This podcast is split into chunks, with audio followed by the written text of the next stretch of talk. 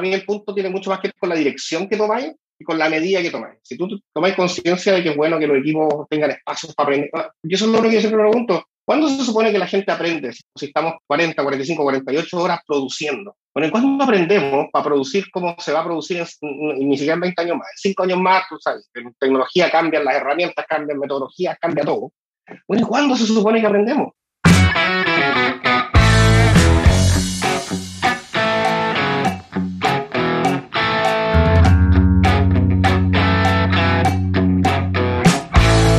Hola, ¿cómo estás? Bienvenido a otro episodio de podcast, el podcast del Net from Chile.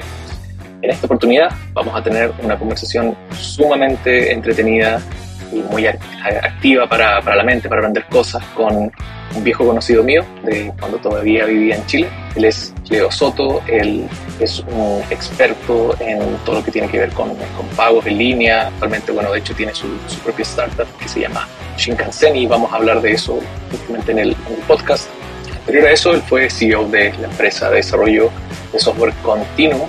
Y bueno, tuve la suerte también de, tenerlo como invitado a la conferencia 9.5, cuando se hizo eh, su primera versión en el 2016. En esa charla en específico que dio en la conferencia, él hablaba de cómo el mundo es tu mercado, que no había que limitarse, ¿cierto?, a, a un espacio geográfico para, para obtener algún trabajo. En esta conversación que voy a tener en este episodio vamos a hablar de esa misma charla, vamos a hablar también de, de lo que está haciendo con Shinkansen, de lo que piensa sobre la introversión versus extroversión en los desarrolladores y también su opinión sobre lo que está pasando en el cripto, NFT, todo esto que está apareciendo ahora, ¿cierto? Como nuevas tecnologías, la web 3.0, eh, como se dice. Vamos a también terminar con algunas recomendaciones de libros, aquí hacemos como una especie de pimponeo entre, entre libros que él sugiere y, y, y yo también, que tengo algunas a sugerir de ciencia ficción. Bueno, una conversación muy, muy entretenida. Vamos a pasar por muchos temas, y en especial si es que te interesa el mundo de los pagos en línea, eh, el mundo del cripto, creo que te va a gustar mucho esta conversación. Eso sería, así que vamos con, vamos con Leo Soto y en este episodio de podcast. Tengo mis hijas atrás que todavía no se van a dormir siesta, están Vas a escuchar un par de gritos y ruidos, pero voy a mutear cuando estés hablando. no te preocupes. Ya, y es parte como del, del, ruido ambiente en general, hay que tener harta paciencia solamente. Yo creo que hay que hasta normalizarlo, como que es medio contradictorio el, el, creer que uno puede trabajar de la casa y asumir que va a ser como un ambiente estéril de las cosas que pasan en una casa. Así que tranquilo, Milán. Sí.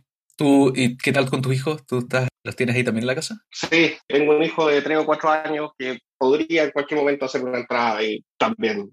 Así que cuando, cuando, cuando estoy en rego así muy, mucho más empaquetada y qué sé yo, que son muy pocas, de hecho me doy cuenta de eso, rara vez le pongo pestillo a la puerta porque igual los encuentro medio fome, entonces ya si, si, si viene para acá, etcétera, ahora cuando está con mañana es más complicado porque sácalo de acá, es difícil. Claro, y Pero... en realidad hay, hay, hay, pocos momentos también críticos donde eso pueda causar una, un enojo o malestar del otro lado. Yo eso me he dado cuenta, yo, yo vengo del mundo así de tener reuniones con, no sé, bancos, financieros, típicamente uno es más, o sea, ya mi polera es como rara, así. Y me ha pasado que es como, eh, mi hijo diga hola, hola, y yo creo que todos empatizamos, al final, bueno, no todos somos papás, pero que somos papás o todos tenemos nuestras particularidades, todos nos pasa que de repente hay que salir, hay que tocar el rey del almuerzo, hay que ir a cocinar, bueno, no, no, no tenía algo en el refri. Creo que hay totalmente esa conexión humana normal, sí. que, esa, que esa separación pega casa de antes de que la pega todo será profesional, de la pega, estaba asociado como una, voy a repetir, disociación de, de, la, de la vida normal. Eso yo lo encontraba medio raro. Sí, sí, ahora afortunadamente está todo más normalizado. Sí. Bueno, Leo, te quería agradecer primero por tu tiempo. Este podcast ha sido un poco accidentado. La semana pasada yo estuve con COVID y también mi hija, yo afortunadamente no, no tuve secuelas ni, ni síntomas graves, pero había que estar ahí cuidando a los chicos y no por ahí tuviste también un, un, periodo de vacaciones, un periodo de descanso desde Continuum y ya a esta altura sabemos de que ya no estás ejerciendo tu título de CEO en Continuum, sino que estás siendo parte del board, entonces ha sido un par de meses para poder concretar esta conversación, pero muchas gracias primero por tu tiempo y um, quería partir preguntando, aquí para los que no conocen a Leo Soto, Leo es un desarrollador y está muy muy involucrado con todo lo que tiene que ver con los pagos, con el mundo financiero y hace poco diría que en un periodo de, de dos semanas, se, se, anunció su nueva participación en un, en startup. Y si me puedes contar un poco más de eso, Leo, te agradecería. Dale, oye, sí, Felipe, gracias por, por la invitación. Y bueno, te lo había preguntado antes del podcast. Eh, qué bueno que tu hija, tú, toda la familia está bien. Eso es lo que más importa que todas las cosas. Oye, nada, a ver, yo efectivamente mucha gente me conoce por el rol en Continuum, estuve 12 años, harto, para lo, para lo común que es cambiarse de pega en esta industria sobre todo estos tiempos. Y vi un salto ya en torno a febrero, que en enero, enero fue el último mes que estuve con, con labores de la transición en Continuum y vi el salto a esta aventura que, que bautizamos Shinkansen. El nombre como el, el, como el tren, del, sí. el tren bala, el tren bala japonés si van a Japón, van, van a encontrarse con el Shinkansen, que es el tren bala japonés. Y le pusimos Shinkansen porque lo que es una startup bien ñoña, bien de, yo soy un ñoño de los pagos, un payment nerd. Ya, me gusta todo desarrollar tecnología y el mundo financiero. Y en el mundo financiero existe algo que nosotros le llamamos rieles de pago, ¿ya? que es por donde pasa la plata. ¿ya? La plata hace rato que no se, no se mueve en camiones, ni, de hecho ni siquiera se almacena mucho en bóvedas. ¿ya? Es, el efectivo es lo menos que hay. La plata es digital hace rato, así que se mueve cómo se mueve la información de un lado a otro a través de redes de comunicación.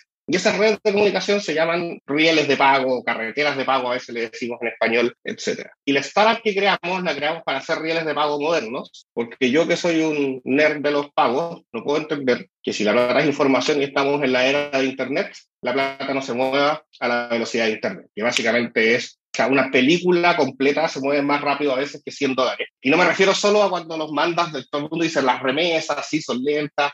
Sí, pero cuando yo compro con tarjeta de débito, de débito en el boliche de la esquina, la plata no le llega al tiro al amigo del boliche o amiga del boliche de la esquina. Entonces, Shinkansen es una fintech, es una startup donde vamos a hacer muchas cosas que son no muy fáciles de explicar, son bien técnicas, pero que le permiten a las fintechs conectarse a rieles que son mucho más veloces y mucho más rápidos a la hora de mover información de manera segura, eficiente, que muchos rieles que, existían y existen y que fueron creados hace 20 o 30 años también. Y no es culpa de, de quienes crearon esa tecnología, la crearon una era en la que Internet se usaba para jugar y para mandar correos. De eso, muy a grosso modo, se trata Shinkansen. Quiero ahondar un poco más en este, en, en, Shinkansen, pero quiero antes preguntarte porque, Leo, nosotros nos conocemos hace, hace bastante tiempo y has participado en un par de proyectos míos como 9.5. Estuviste con una charla que se llama El mercado laboral es el mundo y ahí parte de, de, esta conversación tiene que ver mucho con el escalar en tu carrera profesional. Y yo conozco tu historia, al menos conozco todo el, involucramiento que tuviste con la comunidad en Ruby y con, con esta eh, relación que hubo con... Me acuerdo que la empresa se llamaba Hash Rocket, si recuerdo bien, esta empresa en donde tuviste, ¿no es cierto?, una capacidad de contribuir con documentación, con, con conocimiento en general de lo que es Ruby. Me gustaría, porque esta charla está disponible, vamos, vamos a dejar el link ahí, pero me gustaría que quizás podrías tocar rápidamente algunos highlights de, de ese camino que tuviste en estos 12 años y que se cerró esa fase, podríamos decirlo, hace un par de meses. ¿Nos puedes contar algunos cuatro o cinco highlights? Voy para allá.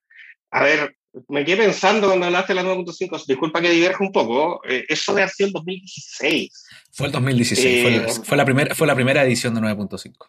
Hace seis años atrás. Mira, y estoy pensando en las cosas que más o menos creo haber dicho, porque no he visto la charla, no he visto mi, mi propia charla, pero recuerdo más o menos la, la, la charla y, y, y, creo que no han cambiado tantas cosas, así que va a servir a hacer ese recorrido y más que nada yo creo que el, los tips o las cosas que le pueden servir a alguien más que ahondar demasiado en la autorreferencia. Pero, mira, para resumir, mi carrera profesional es muy de. O sea, yo creo que uno de los trampolines más grandes que yo tuve fue el mundo del open source.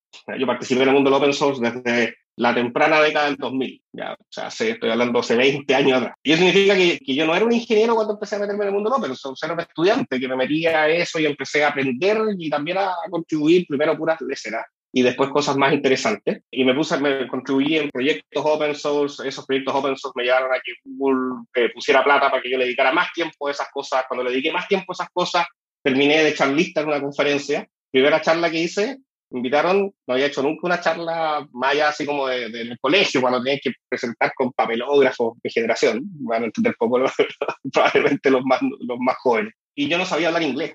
Así que me invitaron a hacer una charla que, para la cual yo no estaba calificado para hacer, porque en el mundo de Internet no sabes si tú sabes o no hablar en inglés. En ese entonces se usaba menos el Skype y mucho más las listas de correo y, y en vez del Slack, pero, pero tenía...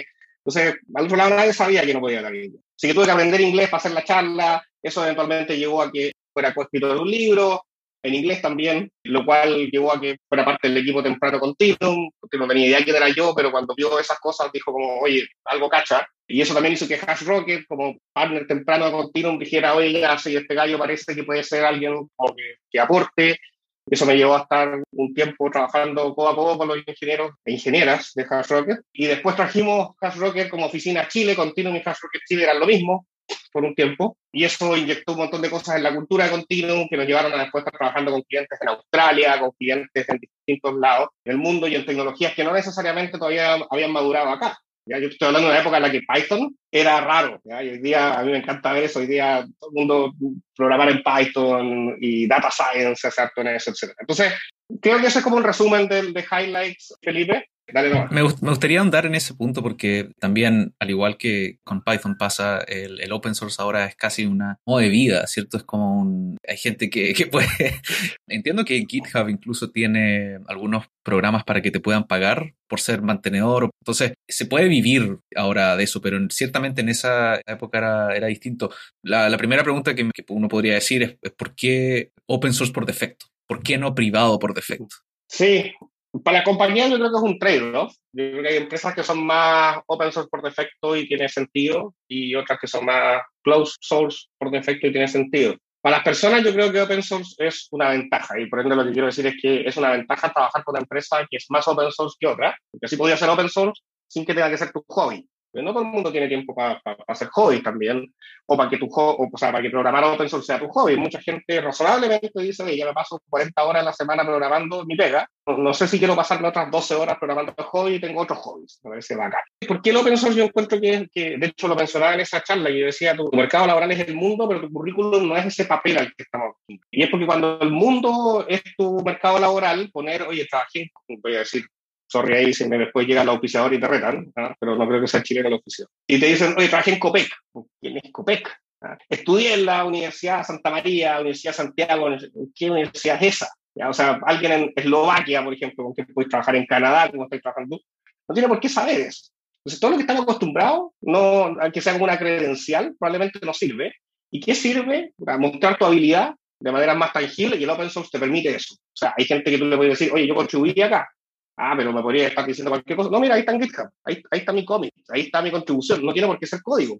Eh, yo, yo escribí la documentación de esto, por ejemplo. Yo soy un mantenedor del foro de tal o cual cosa. Eso se ve. Y da lo mismo que hay en Chile, en Latvia, en Canadá, en, en Camerún, en eh, Singapur. Está ahí en el mismo juego. Y entonces yo creo que por eso es tan clave el open source. Te permite mostrarte en un juego que es global en vez de, no sé, pues, fui ayudante de un profesor súper seco que conocemos todo en Chile, pero que no es, no, no es una credencial en el mundo. Sí, totalmente de acuerdo con eso. Yo creo que incluso y también hay un miedo de mostrar tu código hacia, hacia otros ojos, ¿cierto? O sea, de que tu solución que trabajaste por mucho tiempo después sea comentada, sea, sea ridiculizada por, por otras personas.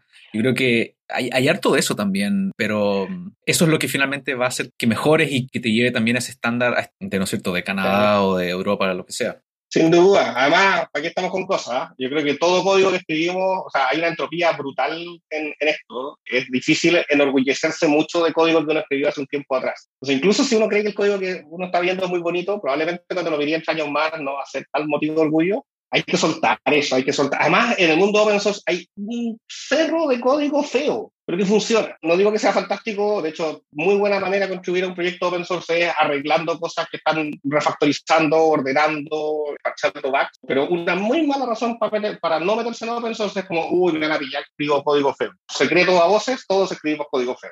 Sí, y especialmente cuando empiezan, ¿no es cierto?, las nuevas versiones, el código se vuelve viejo porque salió la nueva versión de hacer código asincrónico y tienes que actualizar el código y ya, ¿no es cierto?, empieza ese... Entonces, bien, bien. En ese periodo que estuviste bueno, todo el periodo que estuviste en, Continuum, entiendo que en algún momento, ¿cierto? Se empezaron a invertir en empresas o en startups, a generar sus mismos productos. Entiendo que Get On Board es uno de los casos donde el producto que salió. No sé si me puedes contar ahí como cuál era el balance que existía entre, para un desarrollador. Desarrollador, ponemos Python, que trabaja en Continuum. ¿Cómo era ese balance entre proyectos más enterprise que no necesariamente era un producto, una startup, versus una startup. ¿Había ahí alguna posibilidad en que se movieran o cómo funcionaba eso? Mm, buena pregunta. Voy a poner el caso de Get On Board porque creo que es el prototipo nuestro. Fuimos variando hartas cosas. Lo, fundamental cuando hemos hecho producto en Continuum es que la participación ha sido bien orgánica y voluntaria y que también requiere un poco esa pasión extra para meterse.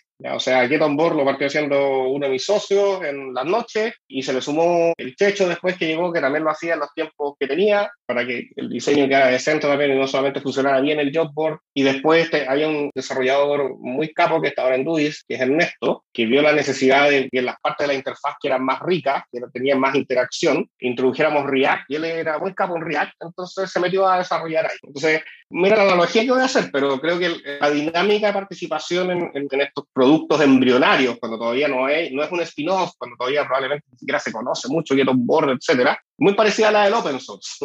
es como, oye, aquí hay algo que tenemos y a alguien que quisiera contribuir dentro contigo, nadie le va a decir que no. Así como, no, tú no puedes meterte en esto, que la verdad es que es un juguete entretenido y lo pasamos bien programando. Y después lo que, lo que pasó con Get On Board al menos es que, es que, es que se hizo un spin-off y las personas que estaban ahí pasaron a estar full dedicadas a, a Get On Board. Entonces hacer el paralelo, de, o sea, perdón, la comparación es, difícil, ¿ya? porque creo que hay pocas personas que pueden decir, oye, estuve al mismo tiempo trabajando como en la consultora y, y, en, el producto. Yo creo que lo siempre, voy a, dar mi opinión, que he estado a veces en consultoría y a veces en producto. El trade-off típico es que cuando estás haciendo un producto, sobre todo desde cero, tenéis esa libertad absoluta de hacer lo que tenga sentido hacer. Y tenéis que estar de acuerdo con tus compañeros, creo que la libertad 100% absoluta casi no existe, a menos que te vayas a ir solo, en miraño, no sé. Siempre tenéis que coordinarte con otras personas, pero bueno, la hueva es tuya, y podéis hacer lo que queráis. Pero es súper frágil, es súper incierto también. Quizás lo que estáis, dejando es tremenda bola y quizás esto no lo usa nadie. O creéis que esto es tremenda mejora y en realidad se usa menos.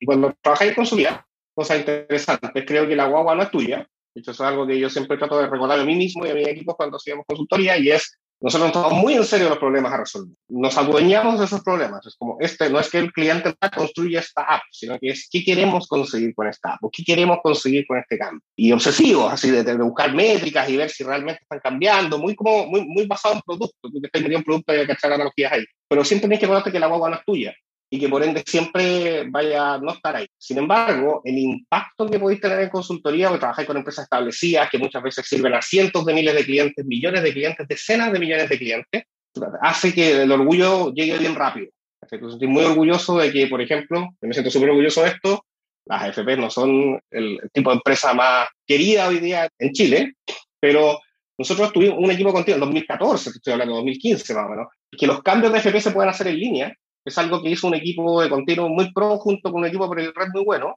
Y antes de eso uno tenía que ir a, tenía que ir a las sucursales. Y, hoy día la mayoría de la gente se cambia en línea y eso baja, o sea, eso aumenta la competencia, eso hace que mucha gente... Entonces, si yo, trata, si yo puedo contar el impacto que ha tenido eso, en horas de gente que se ha, que se ha ahorrado, ¿cachai? En, en, que las FPs algo compitan por precio, es difícil cuando hace un producto cero, de cero tener ese nivel de impacto tan rápido. ¿Cachai? Ese, ese, es la comparación.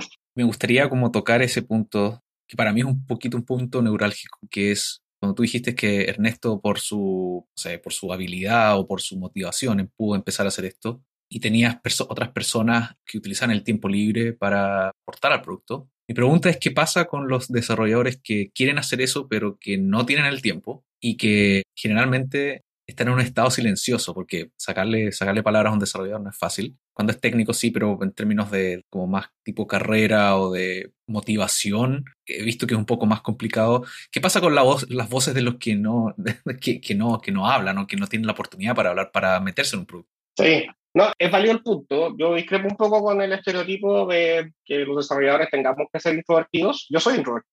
Gente que se ríe cuando yo le digo pero mi definición es que si el interactuar con harta gente te deja así como súper agotado en vez de súper energizado, estás más al lado introvertido de la escala. A mí me pasa eso. Yo después de una conferencia genial como la 9.5 quiero ponerme a leer un libro bajo un árbol un día entero. Y, son un continuo, ¿cierto? O sea, hay gente que eso te pasa juntándote con tres personas y otro que, en fin. lo que quiero decir es que no todos los desarrolladoras y desarrolladores necesariamente son introvertidos, pero hay probablemente hay algún, estamos cargados para allá quizás y me parece válido la pregunta. Onda, es un tipo de oportunidad que discrimina, no intencionalmente, pero a, quien quizás saca menos la voz o, tiene, o, quiere hablar menos. Yo creo que en parte sí, o en parte no, porque en el open source tú no te encontrás con que sea un mundo lleno de gente extrovertida. Cuando yo fui a una conferencia éramos puros ñoños, ¿cachai? Que colaborábamos a través de cosas que escribí, ¿cachai? Hoy día pasa eso también en la empresa a través de Slack o a través de, de otras herramientas que se usen para la comunicación. Entonces, primero yo creo que no estoy tan, tan de acuerdo con la caracterización. Dicho eso, lo del tiempo a mí sí es algo que me, ha estado, que me ha estado dando vuelta en la cabeza por mucho tiempo. O sea, cómo tú estás discriminando por disponibilidad de tiempo, que es un lujo que no todas las personas tienen. Particularmente también pasa a la hora de, verlo como en, igualdad de oportunidades por género. Ya es típico que las mujeres, por una cuestión societaria que tenemos que probablemente ir balanceando, suelen tener nada, auto impuesto, por las familias, qué sé yo, labores, y te, dejan menos tiempo. Entonces, ¿a qué hora hago esto? Entonces, continuo lo que hicimos, que no, creo que lo pueda, se pueda hacer en todos lados, pero creo que sirve como un ejemplo de que algo, algo uno puede tratar de hacer. Nosotros dijimos, vamos a hacer consultoría cuatro días a la semana y vamos a dejar un día a la semana para crecer. Y ese día se puede leer un libro, se puede crear un producto y, varios. De hecho, por ahí hay, startups que fueron apoyadas por equipos de Continuum que se, organiza, se autoorganizaron los días viernes para ayudarnos con un MVP. No, no, sé si contesta directo tu pregunta, pero lo que te quiero decir es que creo que igual uno puede tratar a nivel organizacional de generar esas instancias. Y alguien me pregunta de repente, ¿y para qué lo así si no te llevas equity en esa startup que, que, que, que estaba? Hay otras con las que después sí llegamos un acuerdo y teníamos inversión en, en ellas, pero otras no. Y es justo para lo que te dije que existía ese día, para aprender. Un equipo que está normalmente en consultoría, donde muchas cosas cuesta más moverlas, y donde tampoco, y de repente te entra la inseguridad también, oye, todas estas cuestiones que nosotros creemos que funcionan, realmente funcionan. Y en cuatro viernes hiciste aparecer un producto que no existía de la nada y empezaste a tener clientes, etcétera, escucha, el, el, equipo aprende. Y el que no tenía esa oportunidad o ese tiempo para hacerlo un sábado, un domingo, qué sé yo, también se empodera de decir, oye, estos superpoderes que tengo como, como ingeniero, ingeniero, como diseñadora, diseñador, sirven, ¿cachai? Sí, y, y, responde la pregunta, porque justamente eso son medidas de, desde arriba que pretenden, ¿no es cierto?, dar el espacio. Pasa mucho con las agencias que por esta necesidad de seguir facturando, e, ese, hay, poco tiempo ahí entre proyectos, ¿cierto? O sea, es un negocio, entonces no puedes tener a un recurso, entre comillas, suena, suena frío, pero no puedes tener a una persona mucho tiempo eh, así. Entonces, estos días que tú dices, estos días sirven como, incluso yo lo llevaría más allá, o sea, descansar. Ya Vemos que algunas empresas están tomando los cuatro días a la semana, en el verano especialmente, algunas otras en, durante todo el año. Entonces, lo llevaría más allá que es para cualquier cosa, para lo que quieras. Puede ser para descansar, para leer, para aprender, para hacer un MVP, pero, pero para cualquier cosa. Sí. Oye, igual quiero hacer ahí asterisco, letra chica, etcétera, para que me dice, ya, de verdad que es así, y ustedes, no sé, no les alegan los clientes, etcétera. Sí, pues, efectivamente hay sistemas que de repente requieren, son de misión crítica, y tú le podés decir, oye, espérame que estoy en el día que estoy leyendo un libro. Entonces, así turno, y hay gente que en realidad en vez de tener el día completo, los equipos dicen, ya perfecto, me tomo un, medio día y medio día en la semana, y más fome porque no está en, en tu modalidad de aprendizaje el mismo día que los otros. Entonces, hay hartos acomodos que hacer. Y por eso yo te decía que para mí el punto tiene mucho más que ver con la dirección que tomáis y con la medida que tomáis. Si tú tomáis conciencia de que es bueno que los equipos tengan espacios para aprender, yo eso es lo que yo siempre pregunto, ¿Cuándo se supone que la gente aprende? Si estamos 40, 45, 48 horas produciendo. Bueno, ¿cuándo aprendemos para producir como se va a producir en, ni siquiera en 20 años más? En 5 años más, tú sabes, tecnología cambian, las herramientas cambian, metodologías, cambia todo. Bueno, ¿cuándo se supone que aprendemos?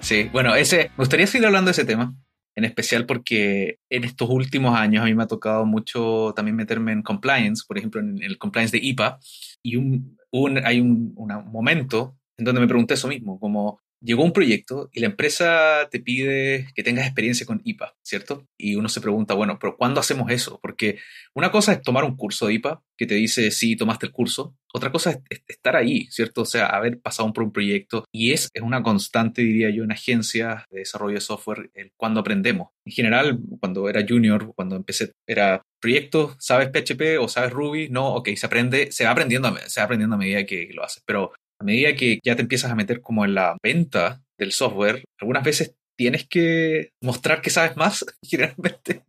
¿Y, cuándo se aprende? Es verdad eso. ¿Cuándo, nos tomamos el tiempo para aprender? A menos que tengas un, departamento de innovación o de gente dedicada exclusivamente a eso, pero me encuentro difícil. Pero ¿cuándo se aprende? Es, muy válido tu punto. Sí, y funciona más también porque, le voy a robar esta frase al, al, Checho, otro de los socios de Continuum, que es Fageron Porter. Dice, cada vez que aparecen esas soluciones que son como el área que se dedica a esto, tranquilo, porque está el área de, innovación, acabas de declarar que el resto es el área de no innovación, porque ellos son los que innovan, pues entonces tú sigues con lo tuyo porque para eso están ellos, ¿cierto? Entonces tú no aprendáis HIPAA porque para eso están los de allá que tienen que aprender. Y eso lo encuentro raro. Eh, no, no, no, o sea, hay, hay razones seguramente donde suma, ya no digo que todo departamento de innovación tenga que desaparecer, pero creo que bueno, pues son cosas que hay que cuestionarse, ¿cierto? ¿Cómo vamos a resolver estos problemas eh, o estas situaciones que son de todo? Todos tenemos que aprender. Para cerrar este, este, periodo tuyo, antes de pasar a Shinkansen, quería preguntarte qué es lo que finalmente um, si nos puedes contar cómo empezó esta transición, quizás empezó en tu cabeza hace un par de años o empezó hace poco. Y bueno, felicitar también a Lili a través de, de, que, es la nueva CEO. Y mm, si nos puedes contar un poco de eso, o si era, o si ya querías, tenías esa hambre de, ¿no es cierto?, de meterte a una startup. ¿Cómo pasó eso? Sí, me gustan esas preguntas, sobre todo como las haces, de ir, bien al fondo, que te iba a dar una respuesta, que con mi respuesta automática y me di cuenta que no era cierto. Te a decir, partimos viendo esto hace, no sé, segunda mitad del año anterior, que, que es, que, que, es técnicamente cierto. Ahí es cuando te diría que la génesis de Shinkansen empieza a dar vuelta en, en, la cabeza no solo mía, también de otra gente del, del equipo de, de, de, la vertical financiera de Continuum. Y ahí es donde me doy cuenta de que la génesis está antes, porque es como, huevo, güey, ¿por qué, ¿por qué en Continuum hay una vertical financiera? o sea, no éramos una empresa de desarrollo de software. Entonces me voy a jugar, y creo que para eso sirven también estas cosas, para a veces pensar las cosas en voz alta y, y generar una conversación más que las respuestas automáticas. Yo creo que la génesis de Shinkansen para mí, personalmente, porque tengo, tengo otros, otros co-founders, está Waldo, CTO, está Francisco, que sabe más que yo de regulaciones de estos temas, del mundo fintech, etcétera. Pero para mí la génesis está cuando en Continuum dijimos, somos diseñadores, diseñadoras, ingenieras, ingenieros, gente marketing, de mil cosas, pero esos son los superpoderes. ¿Qué problemas resolvemos? ¿Resolvemos cualquier tipo de problema? De lo que sea, lo que venga, así como dijiste tú, como ya soy PHP, entonces lo, lo, lo resuelvo. Y dijimos, no, pues en realidad una cosa es la herramienta y otra cosa son los problemas que, que, que te especializas en resolver. Literal lo que dijiste tú, cuando voy, voy a pararme frente a un cliente, le dice, oye, ¿qué experiencia tenés? Y si voy frente a un banco y digo, no tengo experiencia con una bencinera, con cara bueno, está bien, pero esa experiencia haciendo software, no experiencia resolviendo problemas. Entonces, nosotros, nosotros hace ya varios años atrás en Continuo decidimos hacernos expertos en clases de problemas como el mundo financiero, particularmente yo me metí en medios de pago, en particular en el mundo de pago, y, y otras personas se metieron en el mundo de salud, otras personas se metieron en el mundo más de talento, educación. Y yo te diría que esa fue la génesis, porque ahí es cuando mi foco empieza a ser, oye, empiezo a convertirme en este nerd de los pagos que digo yo que soy hoy en día, de ser harto tecnología, pero hacer su, cómo y, y ¿sabéis qué? Es la misma cuestión que como, no sé, pues muchos aprendimos a programar cómo funciona un computador, ¿cierto? Entonces, ¿Cómo puedo hacer que el computador haga lo que yo quiero que haga? Y está esa curiosidad. Bueno, lo mismo yo creo que lo podía aplicar a 10.000 cosas más. Yo lo apliqué al mundo de los pagos. Bueno, ¿cómo funciona esto que pague si yo le pago a Felipe? ¿Qué es lo que realmente pasa? Para que en su cuenta aparezcan unos números. ¿sabes? Fast forward dos, tres años después, y nosotros somos una empresa dedicada a estas verticales, hay una vertical financiera en Continuum, y nos empezaron a golpear la puerta clientes que normalmente no nos golpean la puerta. Nosotros trabajamos con, hasta el día de hoy, con bancos, con entidades con adquirentes, con distintos con, con AFP, con distintas empresas del mundo financiero y empezaron a aparecer fintech. Pero así como viejo, ¿no? no trabajamos con startups, porque las, invertimos en startups, pero no, tenemos que una startup debiera tener su equipo de tecnología nuevamente de adentro, entonces es un poco raro. Decía, no, es que necesitamos el conocimiento especializado en pagos que tienen ustedes, porque tenemos ciertos dolores y problemas. Cuando nos queremos conectar a esta infraestructura tenemos dudas y no podemos creer que esto tome nueve meses, diez meses, once meses, o no puedo entender que se... Y empezamos a darnos cuenta que había un gap entre quienes están construyendo lo que para mí son las nuevas instituciones financieras, que no es que van a arrasar con las otras, pero van a coexistir. Y justo ese ecosistema financiero que había antes, y todo esto tiene que conversar, pues la plata se tiene que mover, tú tengáis cuenta en el Banco del Estado de Chile o en el Banco de Chile, instituciones de más de 100 años, o si tenéis cuenta en, en Fintual, es una institución financiera que no existía hace 10 años y que creo que la va a romper, o si tenéis cripto, entonces ¿cómo hablar cripto con este otro mundo, etcétera? Y eso es lo que pasó realmente el año pasado, y eso es lo que me empezó a dar vuelta en la cabeza y me empezó a dar cuenta de lo que, lo que yo siempre digo a la gente que quiere hacer una startup, aparte con el dolor de algo. O sea, si me pico una idea, no, no, sé si son muchos, Cuando veáis que alguien tiene un dolor y tú tienes la capacidad de resolverlo, de entenderlo, ahí hay algo. Pero no era una startup al principio, estábamos entendiendo. Ahora que ya estás oficializado en esto, ¿cuál es tu mayor miedo? ¿Qué es lo que le tienes miedo que pase con este, con este nuevo startup? Eh, deben haber como tres o cuatro cosas bien terribles que pueden pasar que, que, nos hagan que nos hagan pebre. Por ejemplo, los reguladores se pueden asustar y decir, oye, no, yo no quiero que haya competencia a lo que siempre ha funcionado, porque eso desestabiliza el, el mercado. ¿Ya? Eh, si eso pasa en, en, una suficiente cantidad de países, nosotros nos quedamos sin mercado. También puede pasar de que, de que las entidades financieras tradicionales sientan un poquito amenaza en esto y digan, sabes que yo no te voy a dejar entrar, un club cerrado. Hay algunos antecedentes de eso y creo que esto es un proceso, ¿ya? donde distintas personas entienden desde que esto no, no, es una locura lo que están haciendo las fintech, no quieren pasarse años de tradición financiera y hacer que la gente pueda financiar lavado de activos y cosas, no, ahí hay seriedad también, pero a veces no se entiende. ¿ya? Y yo creo que de, de, ese desentendimiento, yo creo que hay gente que nos puede poner la mano encima y nosotros, sobre todo ahora que estamos partiendo, somos muy frágiles. Entonces sí, yo creo que hay dos o tres maneras en las cuales nos pueden hacer desaparecer muy rápido. qué, qué, interesante. Bueno, es como, como el startup, ¿cierto? Que a medida que va resolviendo el problema hay muchos muertos en el camino y, y, al final llega la startup con el marketing, con el timing, con el equipo perfecto y, la rompe, ¿cierto? Veo aquí que ustedes tienen, tienen varios clientes como una startup o empresas con las que están trabajando y tuviste ahí un, un listado de empresas que, que, tienen que ver con el cripto, que son más eh, tradicionales. Ahí tengo curiosidad porque yo con el tema fintech tengo muy, muy poco conocimiento y quería preguntarte cuál es el, como si tú estás con toda esta generalización o con esta tecnología de generalizar las transferencias, ¿cuál es el problema más grande que, estás tratando de solucionar ahora, técnicamente hablando? Uf, a ver, a ver, yo te diría que hay dos, hay dos clases de problemas que estamos atacando. Para mí son todos problemas que yo les llamo accidentales, ¿ya? que no son problemas esenciales, no son esos problemas que tú decís como esto, como ver si siquiera es posible. Hay gente que está tratando de hacer fisión nuclear. Y ahí es como, bueno, no sabemos si siquiera es posible hacer fisión nuclear de manera segura, autosustentable, que salga más energía a la que entra. Pues, el problema es medio esencial. Yo, en esto soy súper pragmático, ¿no? porque uno podría decir, oye, estoy haciendo algo que es como la fisión nuclear. No, Aquí hay problemas accidentales. Voy a poner un caso concreto. Nosotros estamos haciendo un API de payouts, que no es rocket science, es una cuestión. De hecho, a mí me sorprende que el año 2022 tengamos esta oportunidad en varios países de Latinoamérica. Y es porque organizacionalmente a instituciones bancarias les cuesta hacer este tipo de desarrollo. Desde porque no entienden necesariamente la tecnología, desde que hay posibles también, porque conviene poco también habilitarle espacios a quienes tú crees que pueden ser tu competencia, y yo tengo un pasado en esto. Yo, yo, trabajé como consultor con, con, el BCI, que es uno de los bancos grandes acá en Chile, en hacer el primer portal de APIs. Fuimos el primer portal de APIs. Ahora yo quería que hubieran APIs de pagos y teníamos el API de la UEF y el API del lead hipotecario y eso, y eso no lo digo para hacerle bullying al banco, me estoy haciendo bullying a mí. Yo, como dije al principio, nosotros no, no, hasta el día de hoy me duele. O sea, el problema era cómo hacemos APIs que remuevan el ecosistema. Y eso pasó hace cinco años atrás. Y teníamos un montón de apoyo. No éramos así unos nerds en una esquina nomás tratando de hacer.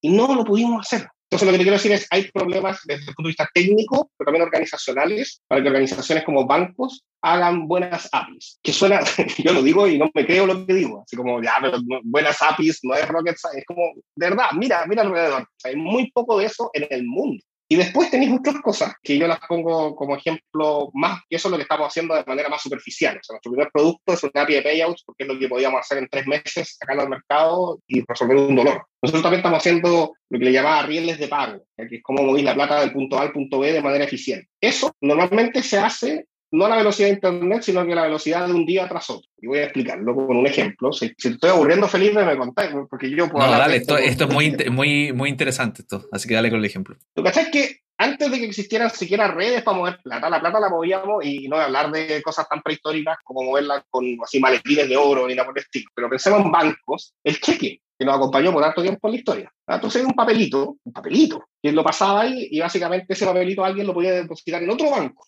No necesariamente ir a cobrarlo al banco de origen, tú lo podías depositar en otro banco. Eso es bien interesante porque literalmente es como funcionan las transferencias. Tú como que le pasáis plata a alguien que la pone en su banco. Pero después ese banco tiene que saber si es cierto eso. De hecho, hay muchos recordarán, hasta el día de hoy existe, pero cada importa el saldo disponible y el saldo contado. Hay plata que parece que tienes, pero todavía no tienes. Bueno, porque el banco recibe un cheque, recibe una transferencia, pero todavía no sabe si puede confiar en ella o no. Entonces, al final del día, los bancos se juntan, estoy hablando hace de un tiempo atrás que le sacan fotos, pero te digo así, literal, como que tenéis que juntar, ordenar los papelitos y decir, yo tengo cinco papelitos tuyos, oye, yo tengo tres papelitos tuyos, ya, ¿cuánto es? ¿Cachai? ¿Qué sé yo? ¿Y cómo cuadramos?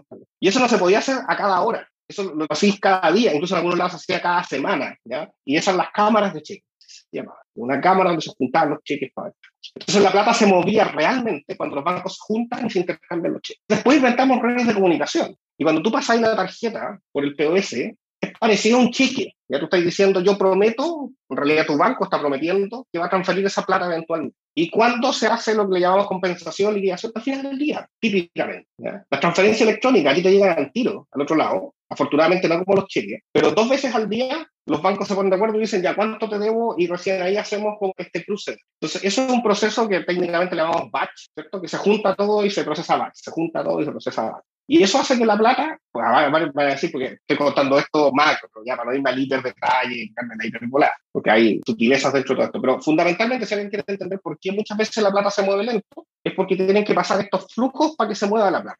Entonces tú de repente mandáis plata de aquí a Hong Kong y es un SWIFT que se demora cuatro días. ¿Adivina por qué? Porque alguien tuvo que pasar la plata a alguien, para eso tuvo que esperar el final del día, y tuvo que esperar el final de otro día, puedo que esperar el final de otro día. Y cuando se paga con tarjeta de crédito, puedo que esperar un día para que la red tarjeta de crédito cerrara todo y después que esperar otro día para que la red interbancaria moviera la plata. Ahí tenéis dos días.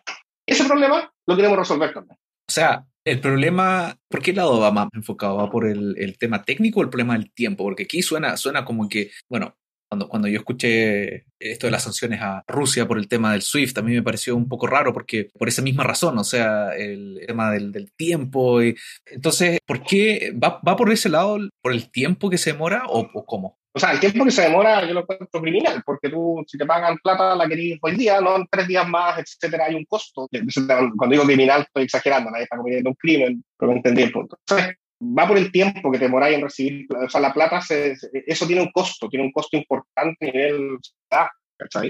También hay un tema de ineficiencia, eso se ve más en las remesas, hay gente que va a mandar con 50 dólares de un lado para otro, tiene que pagar un costo de 10 dólares, o sea, se te va un quinto de lo que le estás mandando a tu familia en servicios financieros que no son necesariamente eficientes. ¿ya? Te estoy hablando de una manera macro, ¿cachai? Nosotros queremos hacer rieles que creemos que van a poder ser usados para muchos estos problemas. Nosotros no somos una remesadora, pero queremos construir infraestructura que remesadoras usen para poder mover la plata de manera más eficiente. No somos un banco, pero queremos que fintechs que se están metiendo en el negocio de tarjeta prepago, etcétera, los usen para mover los saldos clientes de manera más rápida. Y ojalá que si alguien le paga con tarjeta a uno de sus clientes, la plata también le llegue más rápido. es un problema, como decís tú, de tiempo, es un problema de infraestructura, esto no es como que sea tecnología de, que necesite fisión nuclear, pero sí es un problema que tenéis que entender la interacción entre la tecnología que cuadra estas cuestiones con lo que significan todas esas deudas, cuáles son las garantías que se usan para cuadrar la plata, cuáles son los grados de seguridad que se necesitan para que estas transacciones sean lo que se llama técnicamente afirme, o sea, que uno pueda decir que te mandé 100 lucas, tú me decís perfecto, ahí te mando el producto, después te diga, uy, me arrepentí, y te quedas ahí sin el producto y sin las 100 lucas.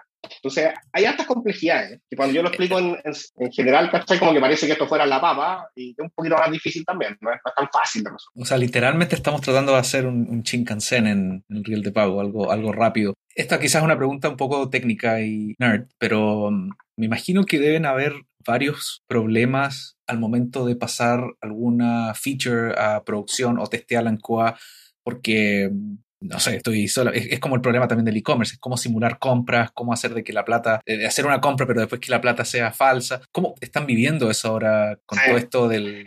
Sí. Sí, ahí, ahí tenéis que invitar al, Ubaldo, que, que, es el cofundador. Yo, yo sé harto tecnología, pero Ubaldo sabe más que yo.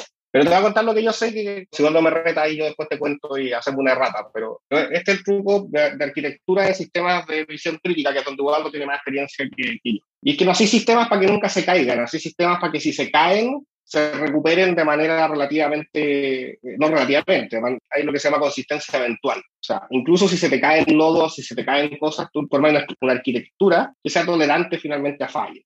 Eso suena un poco como cualquier hueá, probablemente, pero en la práctica eh, eh, está muy asociado y por eso prefiero que sea de repente Ubaldo que encuentre esos, esos detalles. O sea, nosotros estamos usando una tecnología que se llama Elixir, que es lenguaje de programación, pero en realidad esto corre sobre la máquina virtual de Erlang, que usa una maravilla que inventaron los gallos de Ericsson, ahora no suena tanto, pero Ericsson es una de las compañías de telecomunicaciones más relevantes en el mundo hace dos décadas atrás, cuando inventaron esta tecnología para resolver el tema de redes. En los 90, sí. Que, efectivamente, y son redes que tienen que ser toleradas, no, no es redes que no se caigan, es redes que si algo se cae, igual funcionen o se recuperen de manera... Entonces, ahora, Probablemente tu pregunta iba mucho más a cómo haces jugar, cómo haces estas cosas y tenemos los mismos problemas de todo el mundo. O sea, tenéis que hacer un sistema lo más parecido a producción, pero que no es producción. Quizás para que la mayoría de la gente pueda como, tratar de vivir más esto y que no quede tan en las nubes, como lo que les pasa a las redes O sea, hay, por ejemplo, en el mundo Ethereum hay como cuatro redes de testing, ¿ya? donde tú podés jugar con smart contracts y hacer de todo, pero ninguna tiene todas las particularidades y dificultades de la mainnet, que es donde realmente al final va a tocar probar igual. Entonces, también creo que es importante para todas las personas que se meten en e-commerce el no pensarlo en una dicotomía 0-1, de que esto no es producción o esto sí es producción. Hay cosas que están en producción y son fáciles de revertir, hay cosas que están en producción y solo se lo dejas disponible a, un subconjunto de tus clientes o nodos de la red, en nuestro caso, etcétera. Creo que hay harta ingeniería que uno puede hacer en ese, en ese espacio, de dejar de verlo como no estoy en producción, sí estoy en producción.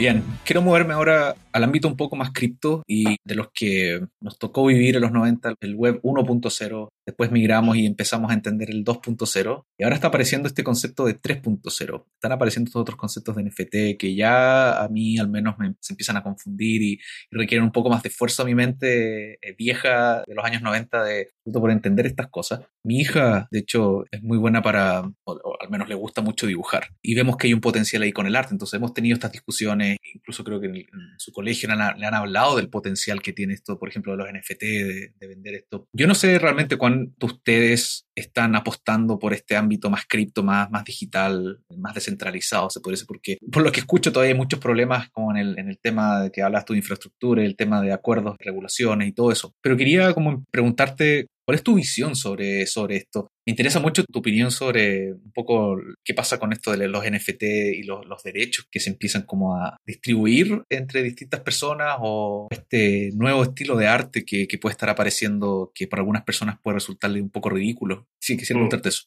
A ver, voy a partir con un disclaimer medio polémico, pero ni tan polémico creo yo, pero, pero es, es el tema medio, medio polarizante en cuanto a que están como los que creen y los que no creen, que son como pandillas opuestas y se odian, se Yo. Soy terrible, soy medio amarillo, creo que el 98% de las cosas que se hacen en NFT y Web 3.0 son bullshit, probablemente. Pero creo que en el otro 2%, por tirar números, puede haber algo, puede estar la génesis o la raíz o la idea o las técnicas de lo que puede tener un impacto enorme, como decís tú, cuando en los 90 miramos la web parece un juguete y es como, había mucho, mucho bullshit, pero habían cosas que terminaron teniendo o sembrando o poniendo las bases para cosas con impacto enorme.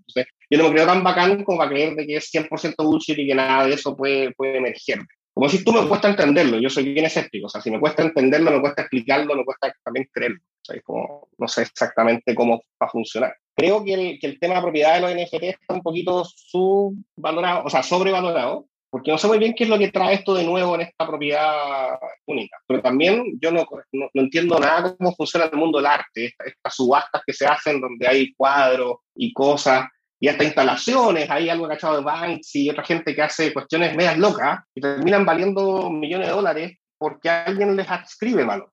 Entonces también me reconozco un poco ignorante en cómo las personas, la humanidad en general, le damos valor a, cosas únicas de. Bueno, incluso eh, yo lo llevaría un poco más afuera del, del, NFT, lo llevaría a lo que está pasando ahora. Y aquí lo que pensaba cuando me estaba respondiendo era que, bueno, tienes un tipo de gente que no sabe qué hacer con su plata y obviamente quizás algunas personas están comprando esto y compran y suben el valor. Pero también el tema de los metaversos, o sea, estamos viendo que ya uno puede comprar real estate, propiedades en metaversos. Entonces, yo ahí es donde me empiezo a preguntar, como claro, uno, uno tiene una mentalidad que viene como de lo físico, uno ha aprendido con el tiempo, creo, el valor de lo digital y sin duda todos hemos pagado por aplicaciones, por, por servicios digitales. Pero cuando ya se empieza a ver esto de comprar tierra en un metaverso, me cuesta poder entenderlo, pero por otro lado también veo a las generaciones que manejan esto con muchísima naturalidad y también considero de que todo esto del NFT, todo esto del metaverso, también está apoyando un poco lo que se se visualiza como el futuro del, también de la descentralización y de los pagos. Entonces hay una especie de dicotomía que tengo en mi cabeza de esto, eh. pero de, ninguna forma es algo que, claro, como dices tú, es, es, es algo claro todavía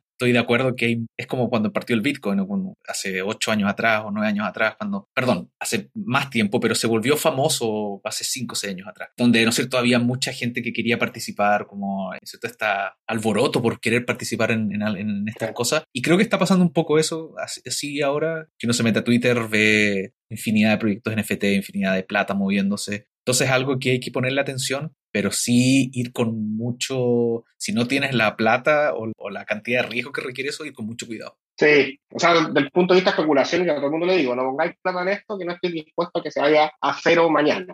¿sabes? Para mí esa es la vara y, yo sí tengo especulación en cosas cripto, pero y también para jugar y otra poca, para ser sincero, para especular también, pero es plata que en algún momento hice el trato conmigo mismo de, bueno, si desaparece, puedo vivir con eso. No me va a sentir bacán, pero puedo vivir con eso porque esto es absolutamente riesgoso, nadie sabe qué va a pasar, ninguna de estas cuestiones tiene valor necesariamente permanente. Se acaba de caer una... Es de las malas stablecoins, no para volverse loco y pensar que todas stablecoins se va a ir al carajo. Sí, sorry, yo la parte de mover plata cacho, en la, parte de arte no cacho nada, pero mover plata yo cacho. Básicamente les puedo pasar el dato. Si están metiendo plata en, una, stablecoins que son algorítmicas, que ese es como el apellido que tienen, y no están sobrecolateralizadas, que es el término medio financiero, arranquen de ahí, ¿ya? Porque eso, esos algoritmos son inherentemente inestables y les puede pasar lo que le pasó a Terra. No, no, no, no sé si hay otra que sea muy famosa, pero hay otras que han caído antes, misma historia. Entonces, probablemente cosas parecidas están pasando en el mundo del NFT, probablemente hay cosas buenas surgiendo y hay cosas bullshit surgiendo. Y, si uno no sabe, de, por ejemplo, cómo las personas valoran el arte y cómo podía extrapolar eso al mundo digital,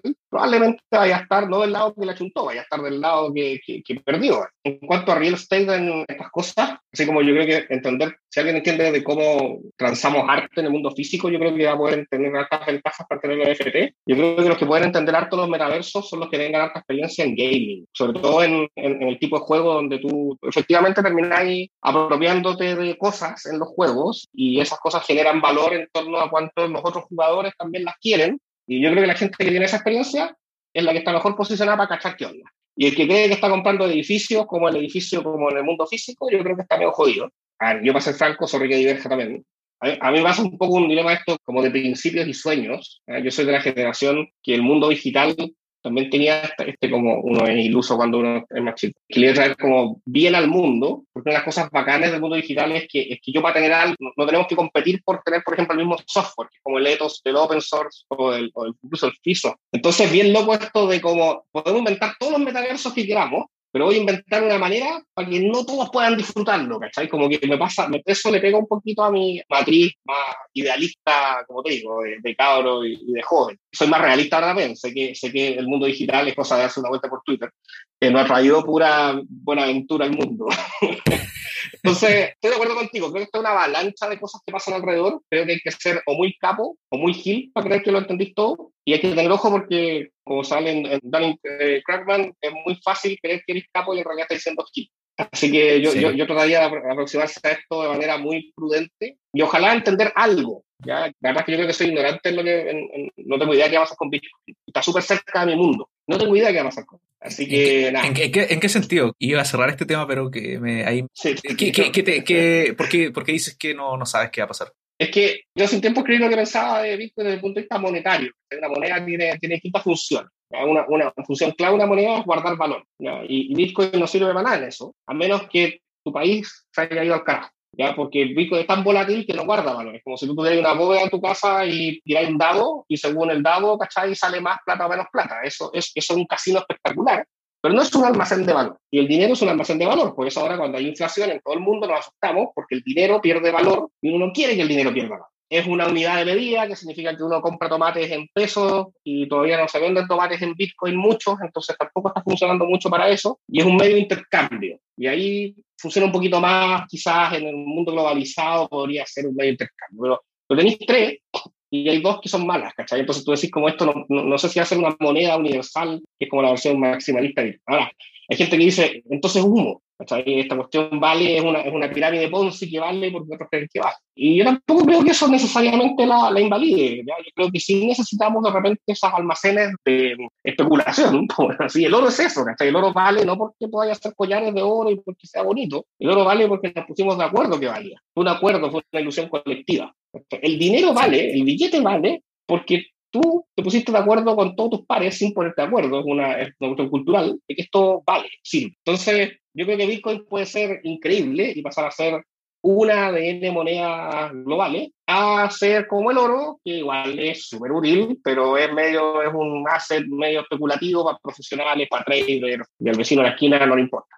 Sí, bueno, discrepo contigo en el sentido de la volatilidad. Creo que mm, Bitcoin, en mi experiencia, y creo que Bitcoin, claro, ahora, ahora si, si vemos Bitcoin ahora y vemos Ethereum o cualquier moneda y lo comparas con un mes atrás dos meses atrás, te, da un infarto. Pero si tú lo ves, ¿cierto? Con hace cinco o seis años atrás, claramente había un, un, un crecimiento fuerte. Entonces, creo que Bitcoin especialmente, y aquí digo Bitcoin porque Bitcoin es una moneda, quizás es la más antigua, pero es una moneda que aparentemente tiene la, mayor estabilidad en el sentido de que se mueve con los cambios que hay con el mercado y la inflación. Y creo de que si antes teníamos muchas variaciones, ahora se ha ido, esa variación se ha ido un poco estabilizando. De otra forma, creo que hay mucho miedo de las, de las, de las mentes más como que venían con lo de los bancos, como, este, como dices tú, con estos rieles de, de mandar los papelitos. Hay mucho miedo y mucho también eh, por ese miedo decir esto no vale o esto está, eh, esto está mal. Entonces, eso es lo que a mí me, cuando, bueno, es normal, ¿cierto? Como cualquier cosa, como el trabajo remoto da miedo, un tiempo, eh, creo que hay mucho de eso también en donde sale la noticia, cayó el Bitcoin 30% en dos días y salen, ¿no es cierto?, los haters de Bitcoin, pero con muy poco argumento. Sí, no, yo estoy de acuerdo con eso. Igual una corrección. Volatilidad, no, o sea, a, la volatilidad le da lo mismo. Si tu asset se apreció 30%, se depreció 30%. Si se depreció 30% en un lapso muy chico, eso es volatilidad igual. Es cuánto se mueve versus ser estable. Entonces, incluso si Bitcoin sigue apreciándose y, nunca tuviera estos vaivenes, igual sería bastante volátil. Porque al final es, hay fórmulas y tú puedes meterlas ahí. Incluso un asset que se aprecia es volátil, y, es una mala moneda. Pero estoy de acuerdo contigo, o sea, el rechazo medio natural también, desde como el establishment, si le puedo llamar así, tiene que ver con que, que algo que no entendí. Y también viene otra cosa que, que, del mundo cripto se entiende poco, y es que el, el sistema financiero, como mucho uno dice, mucho que están avernados los banqueros, en la crisis del 2008, al menos en Estados Unidos, la pasaron súper bien, y en parte es cierto, o sea, uno difícilmente puede negar de que se cruzan el dinero y el poder, ¿cachai? De manera, en muchos lados, sean dictaduras o sean democracia. Pero también creo que hay partes donde del funcionamiento de la democracia, ¿cachai lo que te voy a decir? Hay cosas que son buenas para la democracia, que están embebidas en el sistema financiero. Y que cuando alguien te dice te va a cambiar tu sistema financiero, hay gente que se preocupa porque dice, mierda, que hay cosas que son útiles para lo que, para mi concepto de democracia. Por ejemplo, prevenir hay gente que se puso de acuerdo y para eso están las urnas y uno puede votar, ¿cachai? Si es que es bueno o es malo, evitar de que alguien que está financiando un terrorista, ¿cachai? Mueva plata. Y el problema que tenemos los que creemos que debe haber alta libertad en el sistema financiero es que la mayoría de las personas, la mayoría de las sociedades creen que esos controles tienen que existir. Y a veces esos controles no es obvio cómo se hacen en estas redes nuevas. Pero ahí es donde yo creo que tú tenés razón, porque se pueden hacer. O sea, la mayoría de estas que hemos inventado en el sistema financiero tradicional se pueden replicar en el nuevo. Pero ahí tenéis como este choque de mundos, ¿cachai? Como que ellos dicen, no, aquí vienen estos gallos libertarios que van a cambiar todo y quieren echar abajo el sistema. Y hay otros que dicen, oye, estos están protegiendo sus intereses solamente y tienen susto porque... Y yo creo que la realidad está entre medio. ¿cachai? ¿Cómo asimiláis estas cosas nuevas en la sociedad? Pues, o sea, al final nadie vive solo. Esto, esto, es algo que tiene que funcionar para la sociedad, no solo para el que compró Bitcoin cuando estaba barato. Sí, claro, y no hacer eh, ojo ciego a, ¿no es cierto?, a estas cosas que están pasando y que creo que van a, van a, van a seguir y es inevitable que, que continúen. Leo, estamos llegando, yo creo que al cierre. Ha sido para mí una conversación muy, muy entretenida y era mi expectativa pasar por todos estos temas, aunque teníamos un, un par más de temas agendados, pero me gustaría quizás mm, preguntarte la última cosa y si es que tienes algún libro que pienses que puede ayudar aquí a, nuestra audiencia. Lo dejo, la, dejo la temática completamente abierta. Es un libro que a lo mejor te haya impactado, que lo recuerdes constantemente, que te haya ayudado en tu carrera. Da lo mismo, pero un libro que, que te haya marcado finalmente. ¿Solo un libro? No, pueden ser 10, 20. Ya, voy a ordenar mi cabeza. Yo te diría que, particularmente por cómo están las cosas ahora, que parece que se nos viene otro vaivén de que las cosas funcionan, no funcionan, inestabilidad, inflación, qué sé yo, de Nassim Taleb, creo que el mejor de los varios libros, pero Antifrágil, para mí es el, si, si, voy a leer uno, porque hay que bancarse también a Taleb, el bueno es pesado para escribir, es, pedante, todo lo que queráis. Pero Antifrágil yo creo que es el que captura mejor las ideas detrás de como toda su, su, su volada. Si es que uno es más financiero, Black Swan y otras cosas donde habla de trading, su entretenida, pero capturar la idea, yo creo que Antifrágil es muy bueno. Y la idea central ahí es que, es que tratéis de hacer de que lo incierto no es solamente ser robusto, ser robusto es como que viene lo incierto y tú aguantáis. ¿Cómo haces que venga lo incierto y eso te potencie y eso te ayude? Es súper loco, porque no es la manera en la que solemos pensar. A mí por eso me gusta mucho. Y, estoy pensando individualmente y organizacionalmente. Mi sueño en continuo es pegar la línea ahora, porque no hemos llegado ahí, es cómo hacer una organización antifrágil. Y cuando vienen, es cachado que no hacer, pero sale por ahí, también, oye, es que hay incertidumbre, bueno, para la cagada porque hay incertidumbre. Oye, pero la incertidumbre en una de esas te puede jugar a favor también. esa es la volada de antifrágil, me encanta por eso. Y otros que, ese fue como mientras pensaba que, me iba a obligar a elegir uno, pero creo que hay, hay, otros varios que me atrevo a recomendar según, según qué cosas, a, todos los que, sobre todo si son, si son más chicos y están metidos en el mundo de, de la tecnología, hay un clásico que a mí me lo recomendaron los que yo consideraba que eran viejos, así que creo que esto es algo, esto es un conocimiento que no va pasando de generación en generación. Es un libro que se llama The Mythical Man Month, el mítico hombre mes. Es ridículo la cantidad de veces que yo lo leo y digo, mierda, todavía nos pasa. Y ahí tú te das cuenta que la creación de tecnología es fundamentalmente una actividad humana y no depende de qué tecnología estás usando. No es como que esto se arregla con React o esto se arregla con Elixir, que estoy haciendo. Hay una serie de complejidades de construir tecnología, software, sistemas, que hay un gallo que las describió en un libro del año 70-80. Es brillante, yo lo, yo lo, recomiendo mucho. Además, está este shock de que tú decís, como, bueno, esto lo escribieron hace 50 años, 50 años, y nos sigue pasando. O sea, no aprendido tantas cosas. Yo creo que eso está bueno. Para gente también que decís tú que mencionaste el tema de la, de la introversión. Hay un libro bueno que se llama Quiet, me encanta porque habla de, de, la realidad nuestra, los que somos introvertidos. Así que salió de hecho la, salió la versión para niños. Yo me leí Quiet hace 5 o 6 años atrás. Yo descubrí que, que, no era necesariamente solo introvertido, sino que también soy extrovertido y también ahí hay mucho cliché de que uno es introvertido o uno es extrovertido y no, no hay un punto medio pero para mi hija especialmente, sí, adquirí también el año pasado el otro y sí, eh, lo hemos estado... Qué bacán, qué bacán, lo voy, a, lo, voy a chequear, no sabía que había uno para niños y también, y de hecho yo lo comentaba con amigos, de cómo uno lo tenía, lo tenía que pensar, parecido a lo que pasa con la equidad de género, a uno realmente le importa menos hasta cuando uno empieza a tener hijos y tú decís como esto igual importa para mis hijas y para mis hijos, así creo que es algo bueno para, para todos. Así que lo de introvertido, extrovertido también creo que es algo que, que, importa harto. Oye, para los que están haciendo más emprendimiento y algo así, voy a, voy a tirarme dos que son poco, poco convencionales para esto. Hay uno que se llama Good Strategy, Bad Strategy. Excelente para desmitificar, porque mucha gente dice, ay, yo no estudié en MBA, yo no estudié comercial, entonces, y cada vez que hablan de estrategia, es como un baile en el que todos mencionan la estrategia, pero nunca nadie la define y como que todos juegan a que y a mí me pasaba eso también, como que puta, yo decía, no cacho esta cuestión, que ese libro es muy bueno en desmitificar lo que no es estrategia y en poner la pelota al piso. Es cortito, al hueso, muy bueno. Entonces, para que cuando también tu inversionista dice cuál es la estrategia o empiezas a tener un board y te empieza a, creo que es un excelente. Y hay uno que tiene un nombre fome, se llama Measuring and Managing Performance in Organizations y es un libro muy poco. Es un libro que, es como los 90.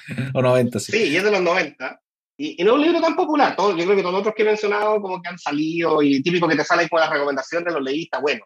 Este fue un libro más que leí solo porque uno de los autores de Peopleware, que es como otro clásico del mundo computing, el que escribió el libro era un tesista de uno de los autores de Peopleware. Y el gallo de Peopleware, en alguna web que yo vi, lo recomendaba. Dijo, vean esto para lo que pasa cuando tratáis de poner sistemas que... Y lo que me encanta es que, dependiendo de la época, se ponen de, menos, se ponen de moda Balance Scorecard, se pone de moda, ahora son los OKR. Yo los miro y se, antes fueron los KPI. Siempre inventamos siglas, realmente tres letras, para esta cuestión de medirnos, que, es la raja. Eh, hay un dicho que es verdad, que, es que, para que algo se mueva, para que algo se pueda administrar, manejar, hay que medirlo, si no está ahí, como así. Pero este gallo habla de cuándo medir te suma y cuándo medir te genera lo que le llama disfunción. Y, y es un, como dicen los gringos, eye-opener, así como que, ah, aquí la estoy cagando. Así como, ah, si estoy midiendo esto que parece bacán, es una mala idea. es como cuando, para los devs, ¿cachai? Para los ingenieros, cuando alguien te dice, voy a medir productividad por línea de código, decís como, no, eso no tiene ningún sentido, ¿cómo se te ocurre? Pero realmente uno, después en el otro lado, se le ocurren métricas a cosas que son igual de mala idea que si a ti te midieran la productividad por líneas de código o al call center que le miden la productividad por el número de llamadas, ¿cachai? Y por eso te cortan, o por el largo de la llamada. Entonces, si es que el gallo cacha que lleva mucho, te cortan, más care malo, para no superar su... Claro. Así que recomiendo mucho ese Measuring and Managing Performance in Organizations. Fome el título, maravilloso, como que te, te deja para siempre con ese escepticismo sano a la hora de fijar métricas que le pegan a la organización completa. Buenísimo, buenísimo, sí. No lo conocía, sí conocía Peopleware y lo he regalado un par de colegas acá en, en, Canadá. Es muy buen libro, lo voy, a, lo voy a chequear. Y si nos queda a lo mejor dos, tres minutos, me gustaría saber cómo Leo Soto practica lo que lee de los libros. Excelente pregunta. Hay solo dos maneras, en mi opinión, de practicar lo que leí. Hay una que va a ser trampa, así que va a partir al tiro por esa que me dijo. Y es que tenéis que explicárselas a alguien que no es practicando realmente. como la técnica de, Richard Feynman, como explicársela a un, niño de 5 años. Pues esa es más peluda, pero está buena. Sí, sí, tenéis que explicársela a un niño de 5 años, ahí sí que tenéis que entender lo que leíste. Pero a mí me pasa que leo, yo no soy de leer, no sé, 50 libros al año, y no me siento capaz de, porque, después como que empieza, se te empieza a difuminar. O como que sentís que entendiste y después como que puta me pasa, yo quizás soy medio desmemoriado. No estoy diciendo que hay gente que seguro puede, yo no, yo no puedo. Entonces yo tengo que leer pocos, pero que quieren. Y la única manera que yo tengo de fijar cosas en mi memoria es explicarlas. no necesariamente mí sí que es peludo, pero me toca a veces conmigo.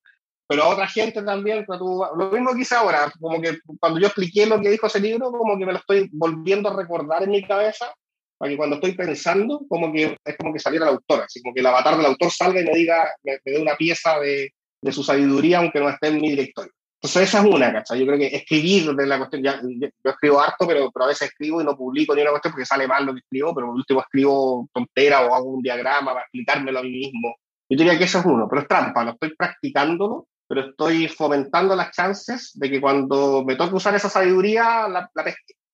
Y la otra es como tomar una idea, ¿cachai? Y decir, ya, puta, a ver si convenzo a mis socios, ¿cachai? Que pongamos, para poner una, por ejemplo, me salió cuando salió el segundo libro y además me saltó una ayuda que me estaba haciendo un, consultor de, Product Management, me di cuenta de que fue como ya filo, vamos a hacer un log de decisiones, vamos a tener un log de qué decisiones estamos tomando y por qué, más que qué decisiones, porque después en la organización estábamos tomando decisiones y no nos acordábamos por qué y era como, pregúntale al Leo por qué se le ocurrió hacer eso. Y me di cuenta que era tóxico, ¿cachai? Era como, estamos haciendo cosas porque alguien dijo, pero me demoré dos libros más un... Entonces, no, sé si soy el mejor para responder esa pregunta, pero yo te diría que es como, llega el momento en el que decir una cosa, Y con que hagáis una cosa de un libro, yo creo que ya estáis bien, mejor que el promedio. Sí, completamente de acuerdo. Bueno, cada persona aprende distinto, así que tu respuesta es totalmente válida y sí, yo creo que si del libro sacaste una idea que, que como dices tú, te ataca cada vez de que, de que estás pasando por ese problema, yo soy feliz. A mí, a mí también me pasa, bueno, yo leo, yo leo mucho y me pasa que, yo, bueno, yo no leo,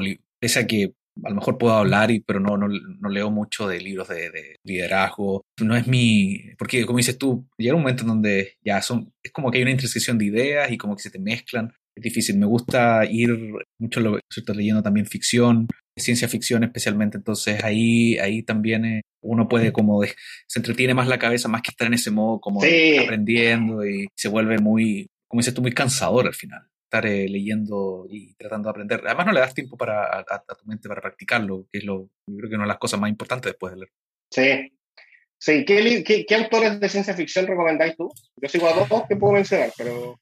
Uf, tengo aquí una pila de libros y me aparece arriba Brandon Sanderson. Que Brandon Sanderson, Brandon Sanderson es, tiene, es como un George R.R. R. Martin, que empezó con libros de fantasía, pero hace poco lanzó un libro que se llama Escuadrón, que es ciencia ficción, y te lo recomiendo. Como te digo, él viene del mundo de estos libros de mil páginas, ¿cierto? Como tipo Game of Thrones de fantasía. Ese, ese, entonces, ese es uno. El segundo que te recomiendo es un libro que lo he regalado bastante, se llama El problema de los tres cuerpos, de Siege of, no, se me olvidó el, el, autor, pero es un autor chino. El problema de los tres cuerpos es, un, es una trilogía, de hecho, y muy interesante. Es una historia que parte de la China de los 60 que tiene que ver con el desarrollo de una tecnología para enviar señales hacia afuera al espacio y termina ahora, perdón, vuelve al presente en el año 2000 o algo así y sorpresa, hay una respuesta de alguien en el espacio. Y bueno, y juega también, es muy, es muy loco, eh, ya que estamos hablando del tema de los metaversos, existe un juego que es uno de los juegos más complicados del mundo, pero finalmente este juego era para reclutar las mentes más, más inteligentes del mundo. Entonces, todas las personas que llegaban al puntaje, al puntaje mayor del juego, en un juego en línea, en realidad no era un juego, sino que era como una especie de recruiter, de recruiter para la gente. O sea, había hay una, una, organización, una organización atrás que es la encargada de reclutar a esta gente para finalmente resolver el problema de la señal que recibimos, recibieron en... es un libro muy interesante que, que mezcla política, es una especie, de, no sé si has leído los libros de Dan Brown, de estos que son como mezclas de matemática con historia. Aprendes mucho de física, mucho de matemática y hay una historia detrás fascinante con alienígenas. Bacán. Qué bacán. Yo me permito mencionar más autores, está Stephenson, que de hecho a propósito del metaverso es como uno de los ideólogos de, esa idea en Zodiac. Me gustó, hay, hay, gente que le encanta ese libro, yo no creo que sea el mejor de, no es mi preferido de Stephenson, pero, pero es bueno. Y el otro que recomiendo harto es Bernard Winch. Saca muy pocos libros, pero son brutales, a propósito de aprender de física. Es un físico, así como trabaja en la NASA o algo por el estilo, y, escribe como uno cada 5 o 10 años. Bernard Winch se llama. Sí, sí, aquí estoy viendo los libros, eh, La curva del tiempo, creo que es ese, ¿cierto? Hay uno que se llama La curva del tiempo. Winch? Sí, Bernard. Sí. Eh, sí, sí, sí, él tiene, él tiene eh, La Guerra de la Paz, muy bueno también. Eh, y, y, Hijos del Cielo, Children of the Sky es el título original. No sé cómo lo, lo, lo, tendrán en, español. Muy bueno también. No, a mí me gusta, no sé, me pasa esa ciencia ficción que como que le agarráis la mano, o sea, hay, un autor que te, que te simpatiza como que le empieza a leer más libros. A Stephenson, que es famoso por Zodiac, a mí me gusta harto Anatema. Anatema también es bueno, sí. A propósito, de señales del espacio y cosas por el estilo, para no hacer el spoiler completo, pero, pero, pero bueno. Así que sí, también leo harto, también soy full también hago ciencia, le hago a la ciencia ficción. Sí, bueno, Leo, Oye, eh, Leo, muchas gracias por tu tiempo. Sé que ya, ya es tarde, estamos grabando un viernes, así que te agradezco mucho por tu tiempo y fue muy entretenido y quería darte un espacio para decirle algo a la, a la gente que nos está escuchando, si es que quieres decir algo. Buah, eh, no sé quién está escuchándonos exactamente, pero nada, así que ¿qué puede decir? Uno, uno termina pontificando, haciendo cosas. Voy a decir una tontera, la decíamos en continuo, creo importante, sobre todo en el mundo emprendimiento, donde uno también se cree y, genuinamente cree que lo que está haciendo puede cambiar el mundo. Entonces eso le da como alta importancia. Pero al final del día, la familia y la salud son más importantes que lo que uno está haciendo en la pega. Eh, para el 99,99% de nosotros. Y es fácil olvidarlo. Bacán. Bacán, excelente reflexión para terminar. Muchas gracias y que tengas muy buen fin de semana. Un abrazo. Tú también. Chao, chao. Gracias nuevamente por escuchar este episodio. Este podcast es mi proyecto personal que financio con mi tiempo y pasión por aprender y conectar con otras personas. Si alguna cosa te hizo sentido o si alguna frase te hizo actuar para empezar o terminar algún proyecto personal o de tu trabajo, te sugiero por favor hacer una de las siguientes acciones. Comparte este episodio con un amigo. Seguro vas a pensar en alguien que pueda estar buscando también ayuda o conocimiento sobre algún tema que hablamos acá. El link lo puedes encontrar en la misma plataforma que estás escuchando este podcast. La otra acción es que dejes por favor un review o comentario en Spotify, iTunes o cualquier app que estés usando.